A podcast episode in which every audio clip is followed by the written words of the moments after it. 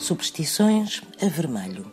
Sendo a cor do sangue, associa-se ao vermelho a paixão e a vitalidade. No campo das superstições, o vermelho tem a reputação de ter grandes propriedades sobrenaturais e de poder funcionar como uma defesa contra a feitiçaria e os espíritos malignos. Mas fitas ou fios de cor vermelha são também usados em todo o tipo de feitiços, amarrados em torno de membros do corpo para combater o reumatismo, em torno do pescoço para estancar hemorragias nasais ou curar a tosse convulsa.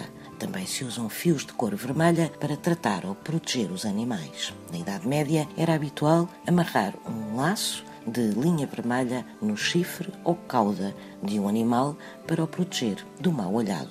E não há duas sem três.